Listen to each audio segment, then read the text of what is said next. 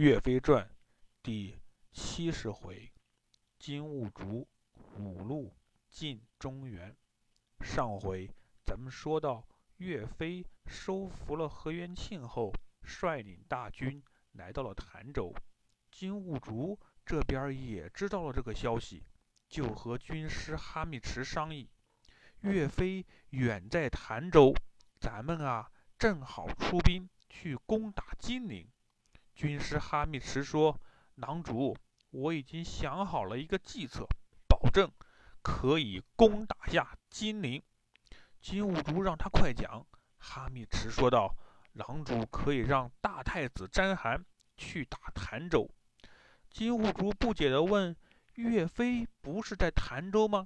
咱们为什么要去和他硬碰硬呢？”哈密池嘿嘿一笑：“狼主啊。”大太子詹邯到潭州，并不是要和岳飞决战，而是要在那里拖住他。岳飞守西边，大太子攻打东边；岳飞守南边，大太子攻打北边。只需要拖住岳飞，不让他离开潭州。您再命令二太子率兵十万去攻打山东，命令三太子率兵十万去攻打山西。五太子率兵十万去攻打江西，弄得他四面八方来不及。然后郎主您亲自率领大军去攻打金陵，必定可以取胜。这就是五路进兵中原之计。您觉得怎么样？金兀术越听越开心，仿佛已经攻下了金陵，活捉了宋朝皇帝，不由得哈哈大笑。哈哈哈哈哈哈！妙计呀，妙计！吩咐下去，大军出发，五路进兵中原。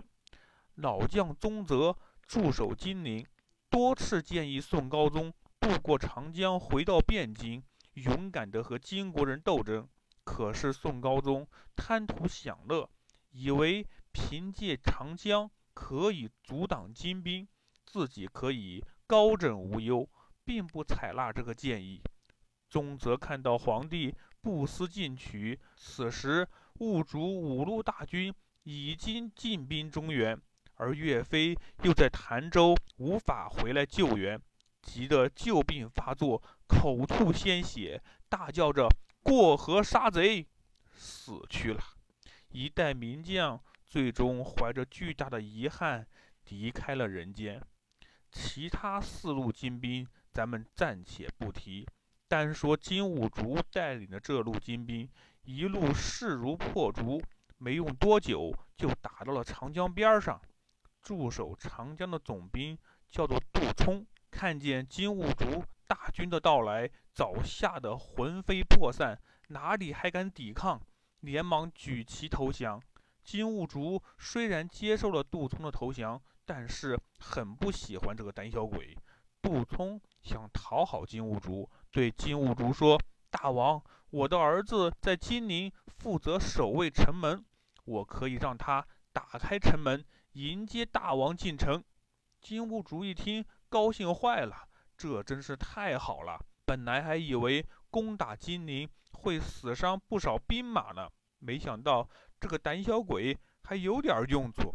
这一次不费一兵一卒。就可以占领金陵了，于是就封杜充做了长江王，让他做向导。金国大军一路向金陵杀来，杜充的儿子开了城门，金兵长驱直入，攻入金陵。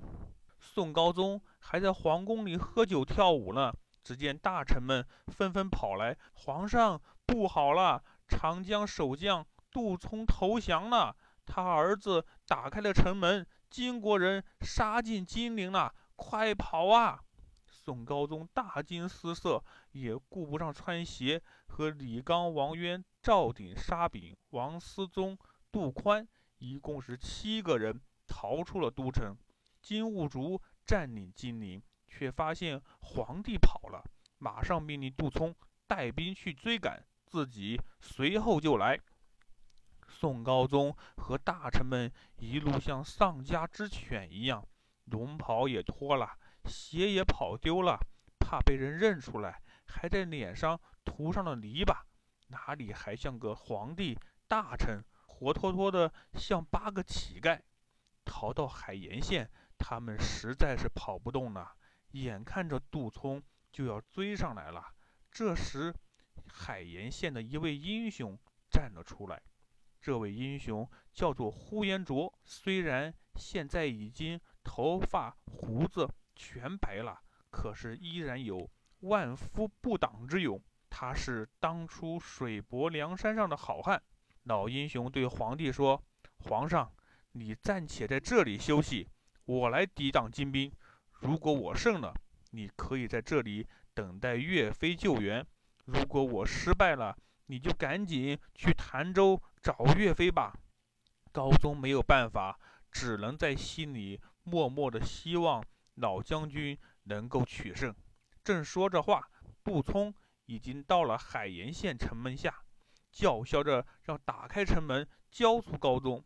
老英雄呼延灼骑马出战，怒喝道：“你这个卖主求荣的奸臣，吃我一鞭吧！”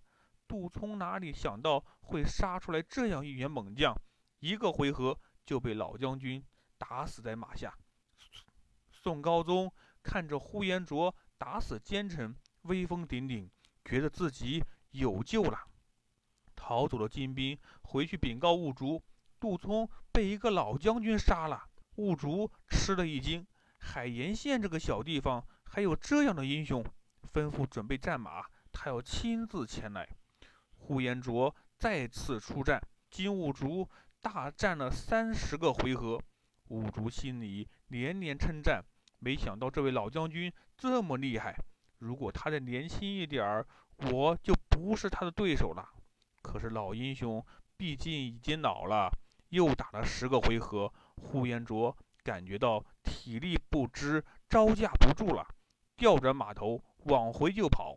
跑到吊桥上时，马蹄一下踏断了木板，陷了下去。